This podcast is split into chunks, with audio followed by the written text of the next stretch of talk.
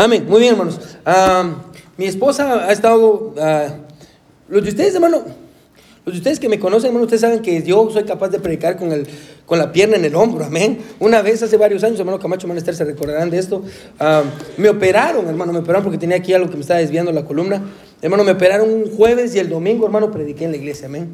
Terminé el día y estaba sangrando ahí, pero.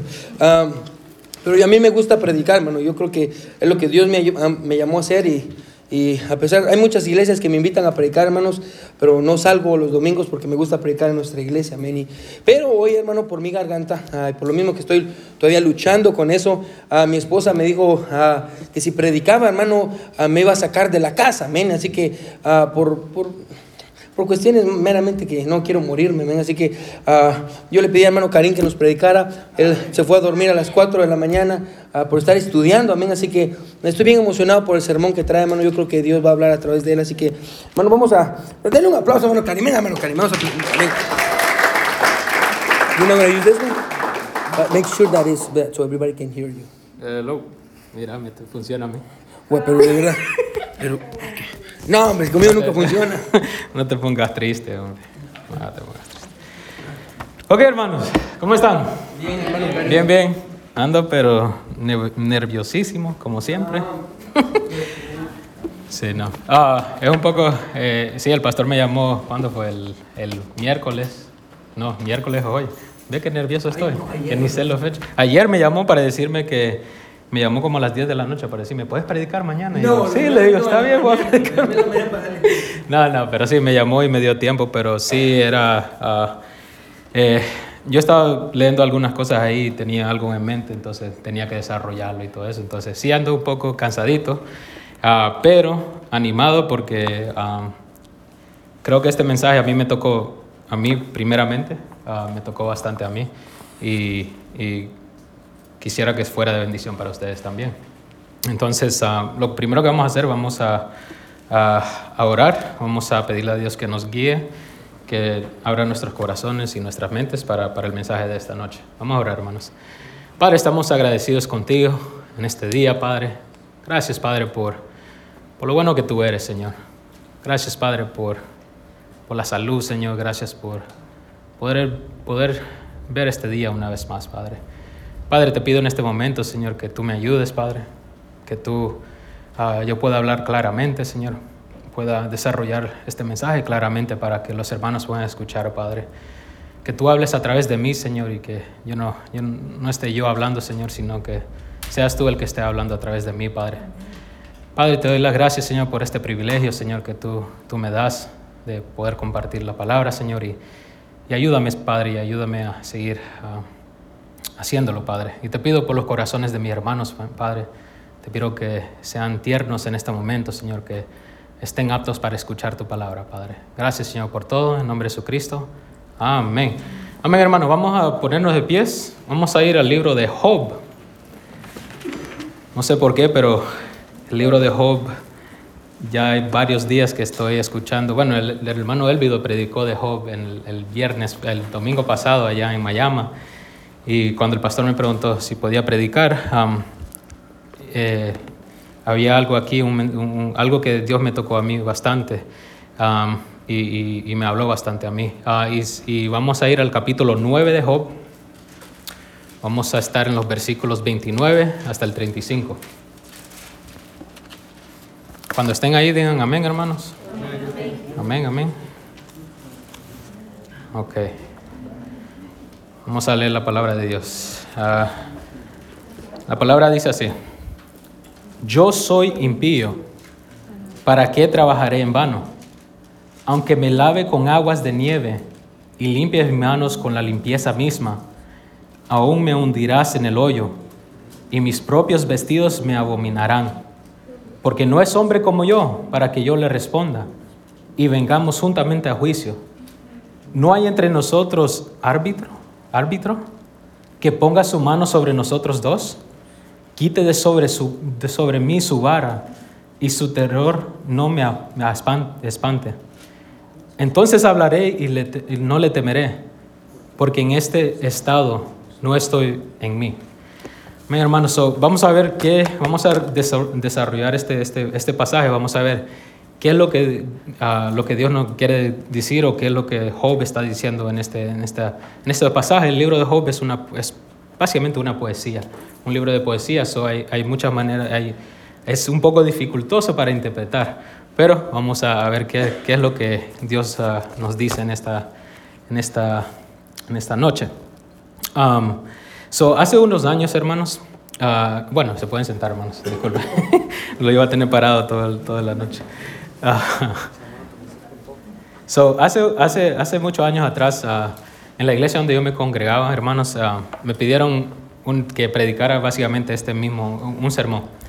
Y la verdad, prediqué acerca de esto mismo, porque en ese tiempo estaba estudiando el libro de Job. Estaba estudiando, viendo qué era lo que Dios me quería hablar a través del libro de Job, porque quería, en mi propia sabiduría, quería ver, ok, es dificultoso este libro y quiero aprender y quiero ver qué puedo sacar. Pero no sabía exactamente qué es lo que Dios me iba a decir y qué, cómo Dios me iba a, a, que yo examinara mi corazón y viera qué era lo que Él me quería decir. Entonces, eh, ayer mientras estaba estudiando, leí lo que había escrito hace un par de años atrás y no escribí nada de eso. Básicamente lo tiré afuera porque digo, no, yo no dije nada, no, no tenía, la, no tenía las enseñanzas del pastor, del conocimiento que él, él, me ha impartido a mí. Entonces tuve que escribir algo nuevo y, y me encantó porque otra vez Dios me habló. Y eso me encantó, que yo pude estudiar de nuevo lo que, estaba, lo que ya había aprendido hace años. Y otra vez me volvió a hablar el Señor. Y a mí me encantó eso. Entonces, quiero que, que, que nos pongamos, que, que, usemos nuestra imaginación en, este, en, este, en esta noche. Quiero que usemos nuestra imaginación, regresemos a cuando estábamos niños y imaginémonos que estamos en, en una sala de justicia en una corte básicamente, una sala de justicia, una corte. Y nosotros somos testigos ahí. No sé si, ¿quién está en una sala de justicia aquí? Sí, sí. Entonces atrás, la parte de atrás de esa sala se sientan los testigos y están ahí solo viendo qué es lo que está pasando. Entonces en esta sala de justicia quiero que miremos, a, vamos a ver a cinco personajes. Vamos a ver a cinco personajes. Vamos a ver a Job, que es el acusado está, está acusado. Vamos a ver a Elifaz y a Bildad, que son los amigos de Job, que son los acusadores. Y vamos a ver a Dios como el juez. So, tengan esa imagen en su mente de lo que está pasando. Va, tengan esa imagen. Y hay una quinta persona, pero eso lo vamos a ver hasta el final. Entonces, podemos ver la escena, pueden ver, pueden imaginarse, están atrás, están viendo, están viendo que está Job a este lado, está Elifaz y Bildad a este lado y, y, y enfrente de ellos está Dios. Entonces, antes de, de, de, escuchar, porque cuando estamos en la corte, cuando estamos en la corte, el, el, el, abogado básicamente da su declaración inicial y da los primeros puntos de por qué están ahí, por qué están haciendo las cosas. Pero antes de, entrar ahí, tenemos que dar el contexto de lo que está pasando y por qué llegamos hasta ese punto. Entonces, no sé si se han dado cuenta, pero el libro de Job, en una manera u otra, es como un juicio. Es como que estamos, en, está en corte, algo está pasando.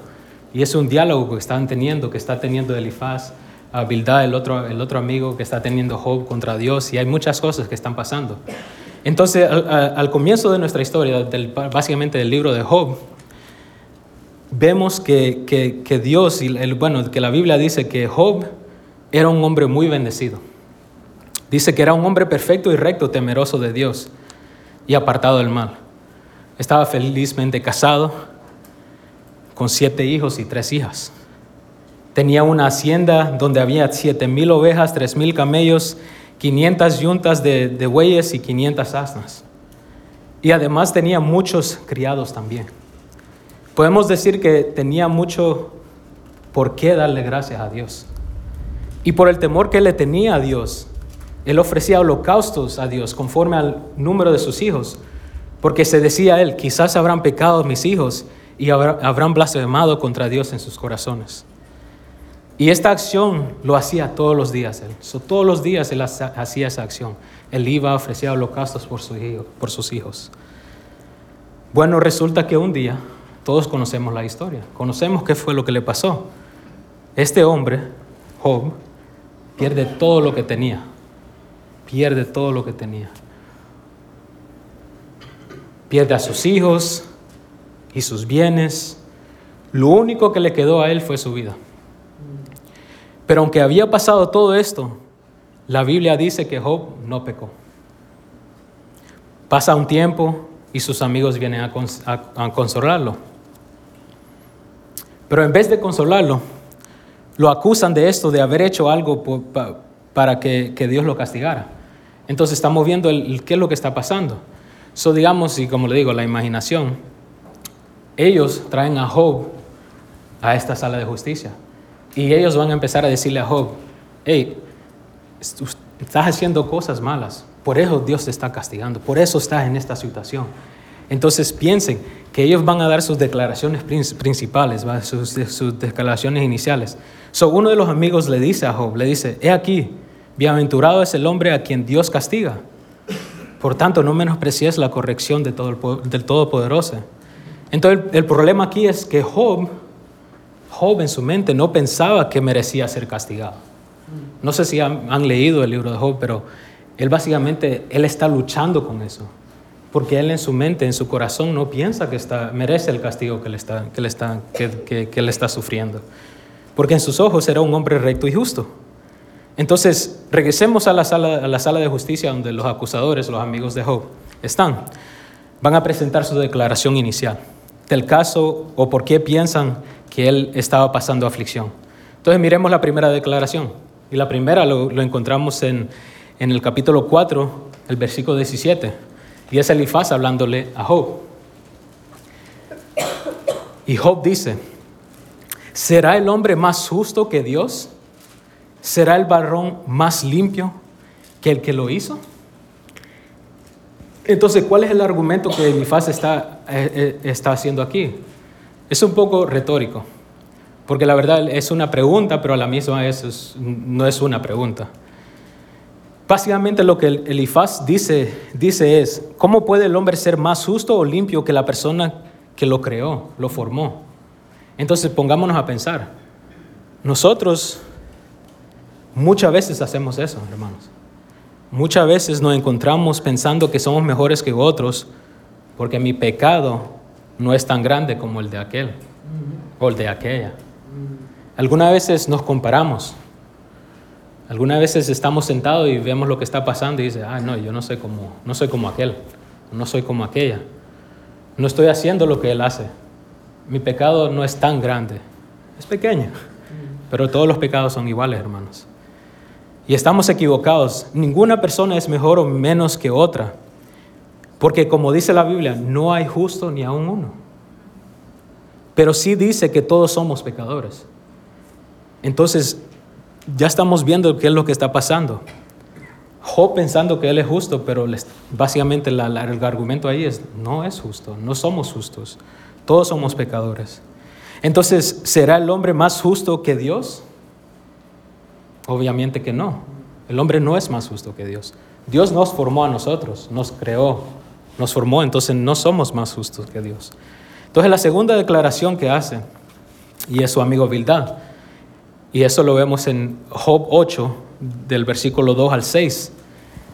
Y dice Bildad, ¿hasta cuándo hablarás tales cosas? le dice. Y las palabras de tu boca serán como viento impetuoso. ¿Acaso torcerá Dios el derecho o pervertirá el, del Todopoderoso la justicia? Si tus hijos pecaren contra Él, Él los echó en el lugar de su pecado si tú de mañana buscares a Dios y rogares al Todopoderoso, si fueres limpio y recto, ciertamente luego se despertará por ti y hará prosperar la, morada de tu, de tu justicia. Y en el 20 dice, he aquí, Dios no aborrece al perfecto, ni apoya a, a, la mano de los malignos. Entonces, ¿cuál es el argumento que está haciendo Bildad aquí? ¿Qué es lo que Bildad le está diciendo a Job? Y es un poco más directo del que Elifaz. Elifaz se lo puso de una manera más, más, más nice, como dicen, más buena, pero Bildad era un hombre más directo. So Bildad acusa a Job de no buscar a Dios, de no rogarle por lo que está pasando en su vida. Y dice algo interesante, Bildad, que Dios se, se despertará y hará prosperar la morada de tu, de tu justicia. Entonces yo me puse a yo me, yo me pregunté, ¿qué es lo que quería decir Bildad ahí? ¿Por qué dijo esas cosas? Bueno, que Bildad lo que estaba diciendo era que si Job le imploraba la misericordia a Dios y fuera puro y recto, Dios despertará su favor y restaurará la justicia que había perdido Job. Entonces me pongo a pensar, digo yo, ok,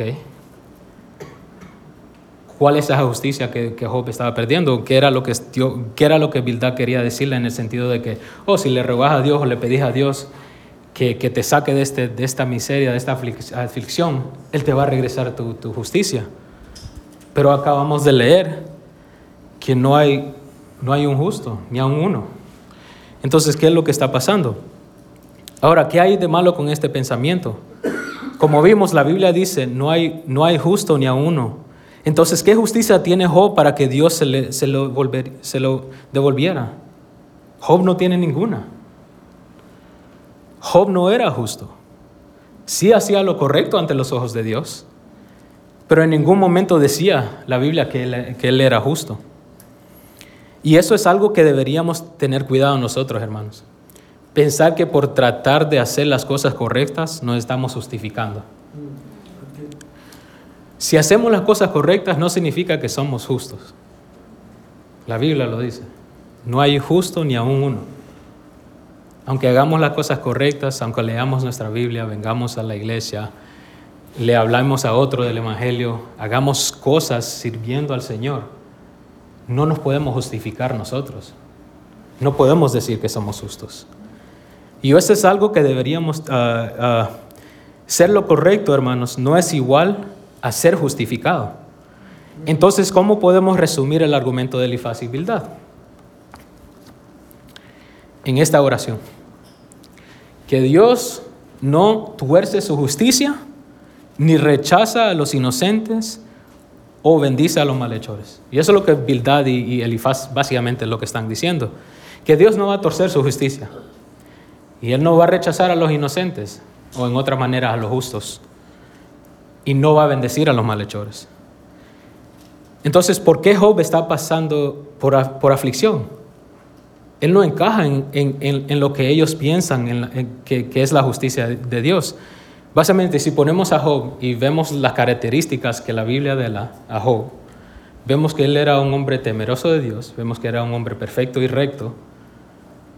Entonces, ¿por qué está pasando por las cosas que está pasando? ¿Por qué está pasando por esas aflicciones? Y la verdad es que muchos de nosotros tenemos esta misma idea, que para estar en el favor de Dios tenemos que ser buenos, o mejor dicho, ser justos. Pensamos que si, hacemos las cosas bien, Dios nos amará más y no nos castigará. Pero vemos que eso no pasa aquí con Job. ¿Qué fue lo que dijo la palabra de, Dios? Que Job era un hombre perfecto y recto, temeroso de Dios y apartado, apartado del mal. Ser personas rectas, temerosas de Dios y apartado del mal no nos garantiza que no vamos a pasar luchas o pruebas o que la vida va a ser más fácil, hermanos. Todos vamos a pasar luchas y quizás tendremos las mismas respuestas que, tuvo, que Job tuvo hacia sus acusadores. Entonces vamos a ver ahora el otro lado. Ya, ya escuchamos lo que los acusadores le estaban diciendo a Job. Que él está pasando por estas aflicciones, que él está pasando por todo esto, porque él hizo algo malo y por eso Dios lo está castigando. Entonces Job va a defenderse. Entonces, Job, al escuchar estas declaraciones, él se defiende y dice lo siguiente. Y vamos a, ver Job 9, 1 y 3. Vamos a ver algunos versículos aquí, hermano. Job 9, 1, 3 dice, ¿y cómo se justificará el hombre con Dios? Si quisiere contender con él, no le podrá responder a una cosa entre mil. Él es sabio de corazón y poderoso en fuerza. ¿Quién se endureció contra él? En otras palabras, ¿quién se paró contra él? Y le fue bien. En otras palabras, sobrevivió. Entonces, ¿quién se, se opuso ante él y, ¿Y, ¿Y cómo le podemos decir a Él las cosas? Job 9, 11 y 12 dice, He aquí que Él pasará delante de mí y yo no lo veré. Pasará y no lo entenderé. He aquí, arrebatará. ¿Quién le hará restituir? ¿Quién le dirá, ¿qué haces? Entonces en la primera estamos viendo que dice, ¿cómo se justificará el hombre contra Dios? En la segunda, ¿cómo le vamos a reclamar a Dios diciéndole, ¿qué haces? ¿Qué es lo que estás haciendo? Si vemos Job 9, 15, 16, dice, aunque fuese yo justo, no respondería. Antes habría de rogar a mi juez si yo le invocara. Y él me respondiese, aún no creeré que haya escuchado mi voz. Entonces Job dice, aunque yo fuese justo, aunque yo piense que soy justo, y Dios me escuchara, no le voy a responder. no le voy a responder. En Job 9, 19, del 19 al 20 dice, si hablaremos de su, de potencia, por cierto es fuerte, si desde juicio, ¿quién me emplazará? O en otra palabra, me dará cita, una cita con él.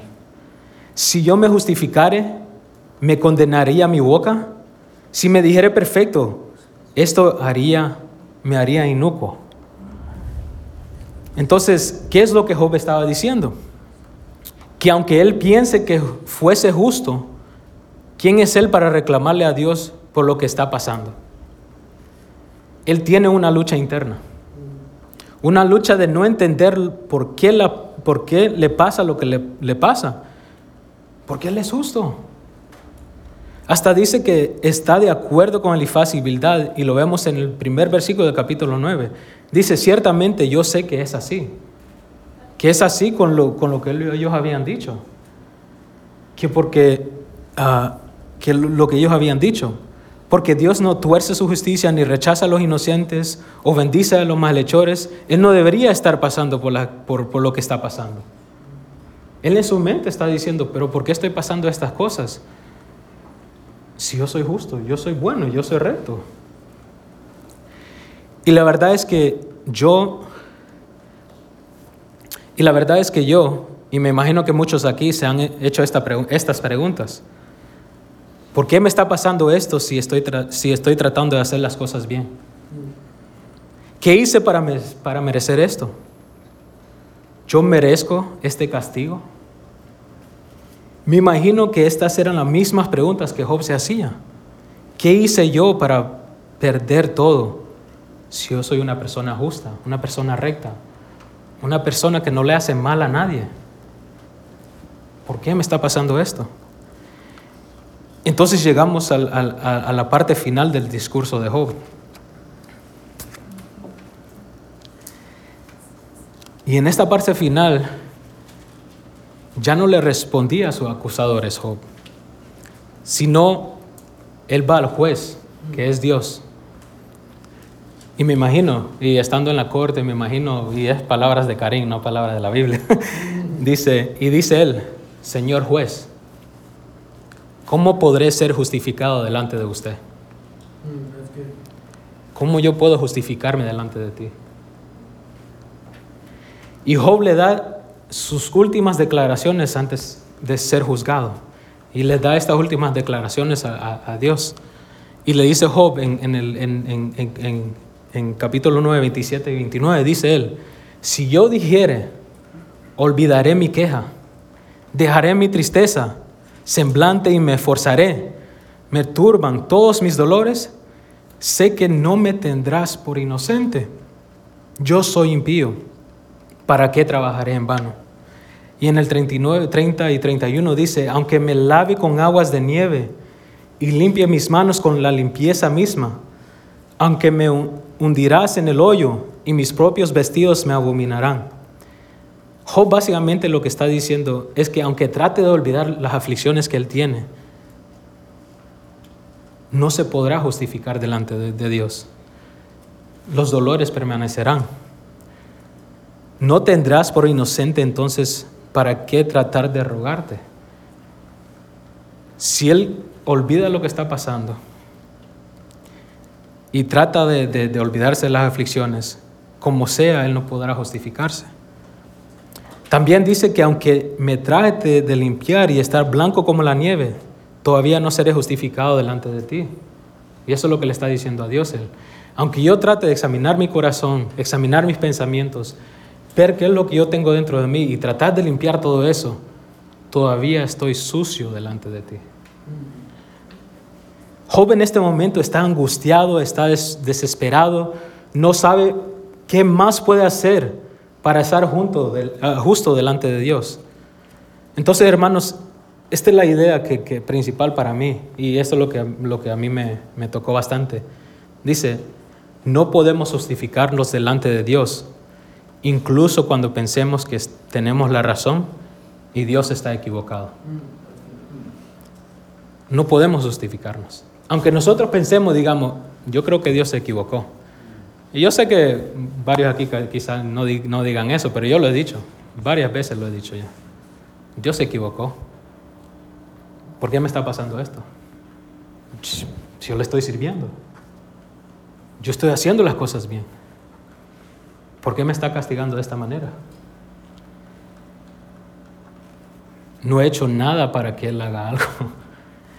Entonces, y en su angustia y depresión dice su último punto, Job. ¿Y cuál es ese punto? Y lo vemos en el 32-35, donde él dice, porque no es hombre como yo.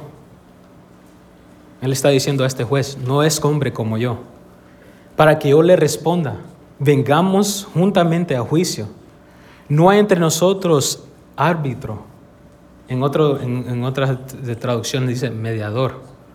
Que ponga su mano sobre nosotros dos. Quite de, sobre mí su barra y su terror no me espante. Entonces hablaré y no le temeré, porque en, en este estado no estoy en mí. Entonces, y llegamos a este, a, este momento, y es el momento más importante, pienso yo, en, en, mi, eh, en el discurso de Job. Job reconoce que el juez, que es Dios, que lo juzga, no es un hombre como él. Él no puede llevar a Dios juntamente a juicio para convencerlo de que Él es justo. Él no puede. Nosotros no podemos hacer eso.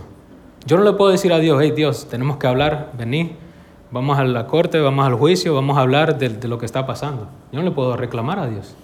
No le puedo decir nada. No importa lo que Él hará, Dios no lo encontrará justo y lo juzgará así. ¿Y qué pide Job? Un árbitro. Alguien que pueda ser el mediador entre él y Dios. Que pueda quitar la vara de Dios y entonces poder hablar. Porque él estaría en su lugar, enfrente de Dios.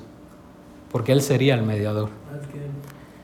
Mire lo que dice la última parte del versículo, del versículo 35.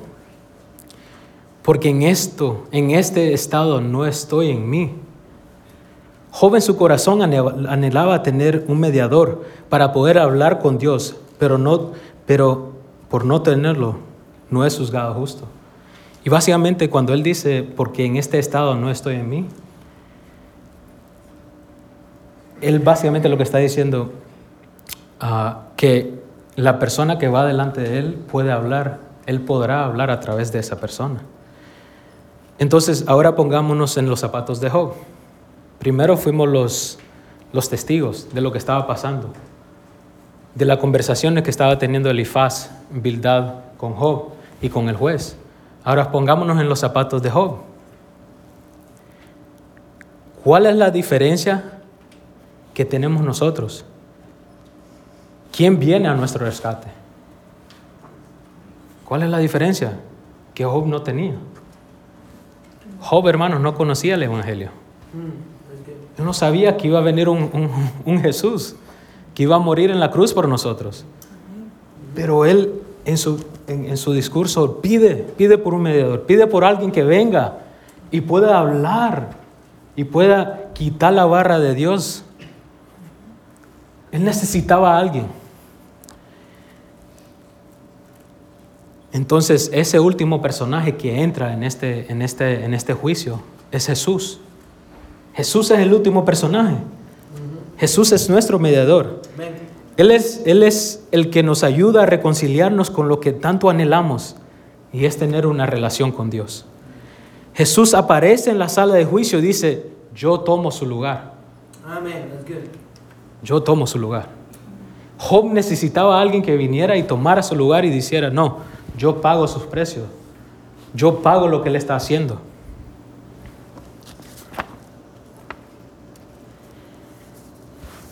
Decir, Él es mi oveja. Él está justificado porque ha puesto su fe en mí. Vamos a ver tres versículos, hermanos. Miremos lo que dicen los siguientes versículos y con esto terminamos. Segunda de Corintios 5:21. Segunda de Corintios 5:21 dice, al que no conoció pecado, por nosotros lo hizo pecado, para que nosotros fuésemos hechos justicia de Dios en él. Gálatas 2:16 dice, sabiendo que el hombre no es justificado por las obras de la ley, sino por la fe de Jesucristo, nosotros también hemos creído en Jesucristo para ser justificados por la fe de Cristo y no por las obras de la ley. Por cuanto por las obras de la ley nadie será justificado. Primera de Timoteo 2, 5, 6 dice, Mateo, ah, primera, primera de Timoteo 2, 5, 2, 5, 6. Primera de Timoteo 2, 5 y 6 dice, porque hay un solo Dios y un solo mediador entre Dios y los hombres, Jesucristo hombre, el cual se dio a sí mismo en rescate por todos, de lo que se dio, de lo, de lo cual se dio testimonio a, su debido tiempo. Entonces, nuestro mediador se dio a sí mismo por nosotros, para que fuésemos justificados por nuestra fe en Él y no por obras. Es por causa del gran mediador que podemos estar ante Dios, revestidos de la justicia de Cristo mismo. En la cruz, en, la cruz Jesús intercambió nuestro pecado por su justicia. Entonces el juez, entonces terminamos, terminamos lo que, esa pregunta que él le preguntó, que Job le preguntó al juez, ¿cómo podré ser justificado delante de usted?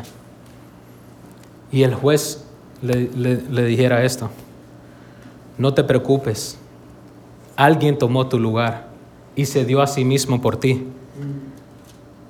Y, estaba y, y, estás ahora justificado ante mis ojos. Entonces, hermano, yo sé que quizás lo que, lo que escucharon no es algo nuevo, pero es algo que siento que todos tenemos que recordarnos siempre que nuestra justicia está en Dios. Somos justificados en Dios. Y eso es algo que a mí me ayuda bastante. Algo que a mí me, me ayuda a siempre reflexionar y reflexionar qué es lo que yo tengo en mi corazón. Con qué intenciones hago las cosas que yo hago. ¿Por qué hago lo que hago? Y hermanos, y, y, y con, eso, con, con, eso los quiero dejar. Con esa, con esa frase, no te preocupes Alguien tomó tu lugar y se dio a sí mismo por ti. Amén. Démosle gracias a Dios, hermanos, que aunque en que aquella cruz Jesús tomó nuestro lugar y por eso tenemos nuestra reconciliación con Dios. Amén. Amén. Vamos a orar, hermanos.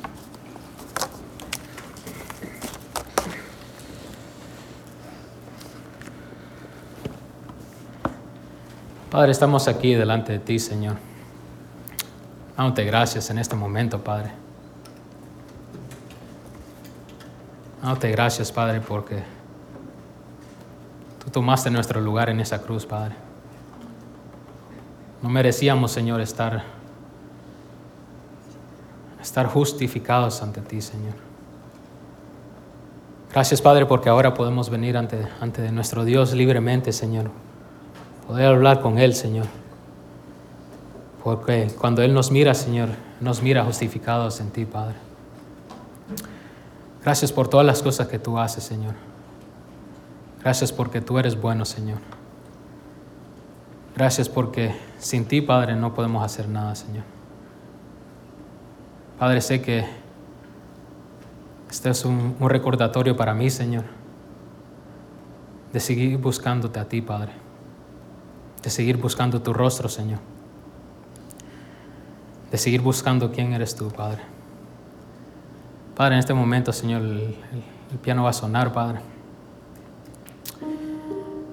Y le pido a los hermanos, Señor, que, que, que si sintieron, Señor, que, que este mensaje le tocó, que puedan arrodillarse, orar en sus, en sus sillas tener una conversación franca contigo, Padre.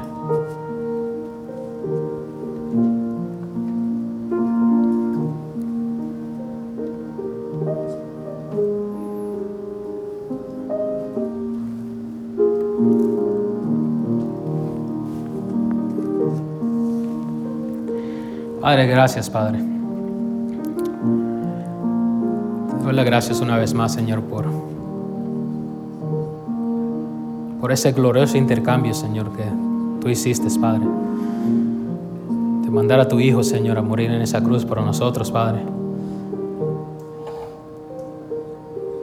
De querer reconciliar esta relación contigo, Padre.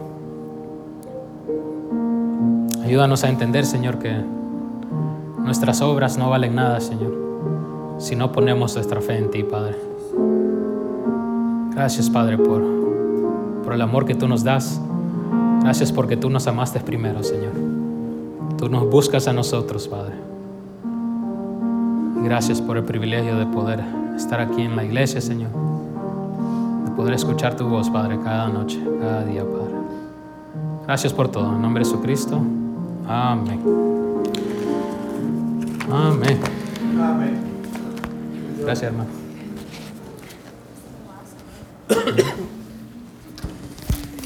Amén. Muy bien, hermanos.